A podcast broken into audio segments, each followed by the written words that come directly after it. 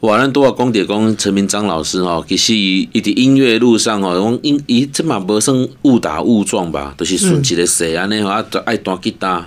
啊，就厝里嘛拄啊好有，啊，就聊聊啊弹聊聊，本这是兴趣，对，吼我啊，嗯觉弹得甲变职业是，安尼咧吼。我觉得是那个种子啊，那一颗种子就是说，嗯嗯呃嗯嗯嗯，家人买买这个吉他给哥哥嘛，对那哥哥后来就可能比较没兴趣，对，他把玩完以后，可能就引起他的兴趣，只是说他可能还没有真正发现自己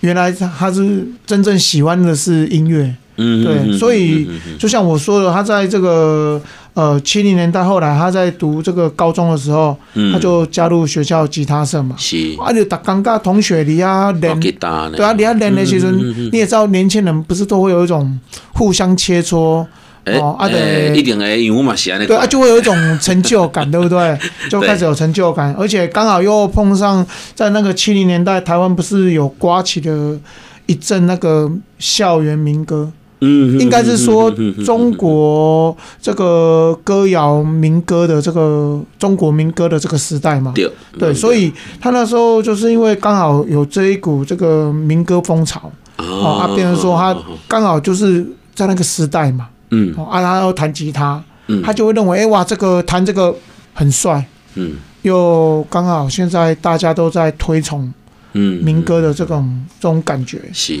哦，所以他就会想要，嗯，想要去创作，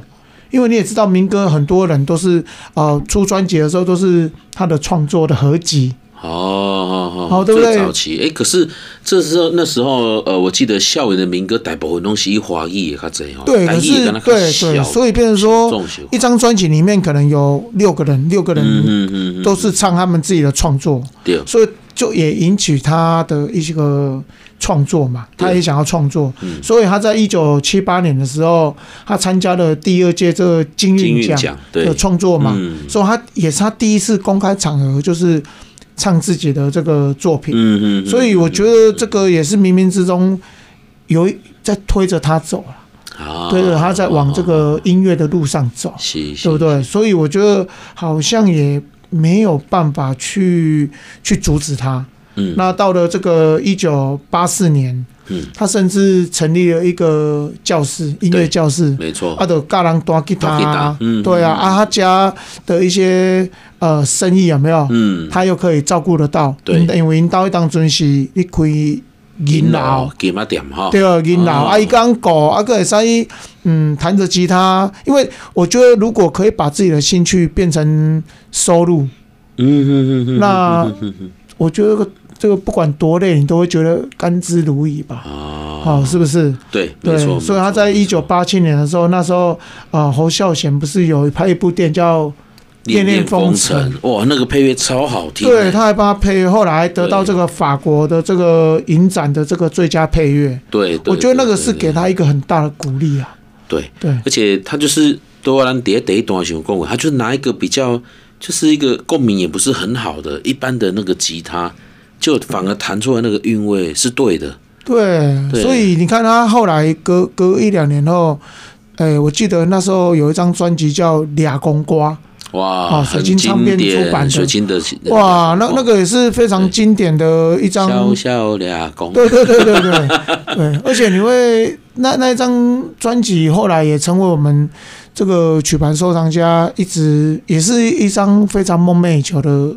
嗯的这个收藏品，哦，真对的、哦，，尤其是黑胶版本。哦，真的、啊，呃，其实我我应该是这样子讲，俩公瓜在那个时候其实它并不算是很主流的，对对，没错，所以它销售量一定没有像流行主没有像流行音乐、啊主流音乐那么大卖，所所以就造成后来我们要再回头去收藏这些作品的时候，它的数量是稀少，嗯嗯嗯，对不对嗯嗯，所以才会没错我我觉得很多时候都是老师默默在做什么，一家熊掏茧啊，嗯嗯嗯嗯他走到太前面了，我们那时候没办法去就理可能解。不好理解啦哈。对那他在批判的，或者是他在建议的，还是说他想要去揭露的，透过音乐作品去做这些事情，可能大家还没有办法一时之间这么容易接受。对，所以哎变成我们还，说在谈恋爱的阶段，这样子啊对，所以变成我们现在回头再找他这些音乐的时候是嗯是，是呃，你会发现他的作品，呃，你看哦，收藏家会呃不惜代价去疯嗯狂收集，并不是因为呃他的唱片怎么样，而是因为不是他的稀少度，对而是他的作品被肯定了。 对。对那我们后来回头来听的时候，发现原来我们那时候的耳朵不知道怎么样了。对，对嗯，也很难说啦哈，就是因为这个当时没有没有被很广泛的哦，提对，提提哎对因为引起话题性，没办法砸哈大钱去宣传。啊是那个是时代，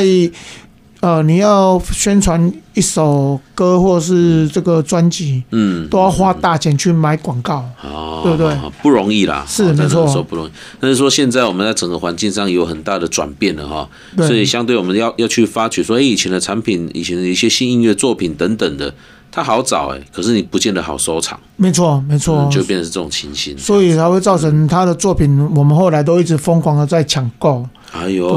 了解了解。那第二趴，你想要给我们介绍什么音乐？呃，第二派我觉得也是很有意义的一首歌对。他在一九九三年的时候，嗯。陈明章老师他有接受的一个立新社会福利事业基金会的一个请求，嗯是不是可以？帮这个基金会呢？呃，写一首歌，对，因为那时候这个基金会正在用正在推广一个活动叫除妓，你知道吗？嗯哦，拯救除妓这个活动，那去帮他看可不可以帮他编写。是那老师，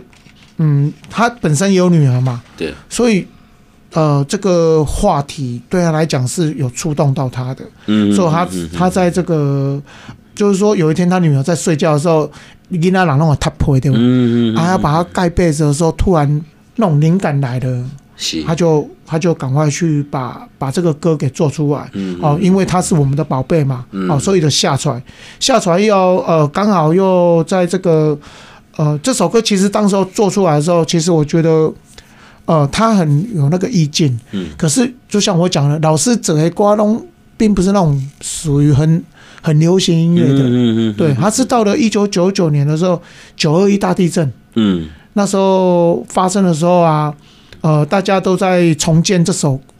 这个灾区嘛，对，嗯啊，这首歌后来也被拿出来啊、呃使用。嗯嗯那在二零零四年的时候，因为二二八牵手大联盟举办了这个百万人牵手护台湾的活动，嗯又拿出来呃再唱。啊哦那后来又什么三二六啊护台湾大游行的闭幕嗯又来唱。嗯嗯中国不是也很喜欢挑衅啊，或者是就是中国跟台湾的一些这种关系比较比较紧敏张啊感伤的时候，对对对，那大家要守护台湾的时候，又会把这个以前让来波普的这个意境变成说，我们要来守护我们的台湾嗯的这种概念。这首歌拿出来唱，慢慢的这首歌后来就被呃政治人物啊，或者是一些比较敏感议题的时嗯候，呃，有关就是说这个宝贝变成是台湾的概念 了被。借贷了用一对下那对样。不过，因为这首歌的格局，它其实写的可以是很大的，不是只有泛指自己的孩子。没李错光，我们在台湾土地上，所有的孩子都是应该要受到我们所有大人的照顾，是嘿，因为囡仔是咱的宝贝，咱的以后国家较会强盛，较没会错壮大起来。安。尼台湾嘛是让来波普的，是啊，是啊，是啊，是啊。所以，我们第二段我们就用这首歌来跟大家来分享。这首歌我觉得很好听，大概我全都想要号出来呢。没错。所以我没有办法自己唱，我一定要用放。 好，我们来放听一下这首歌曲，再回来跟大家继续聊。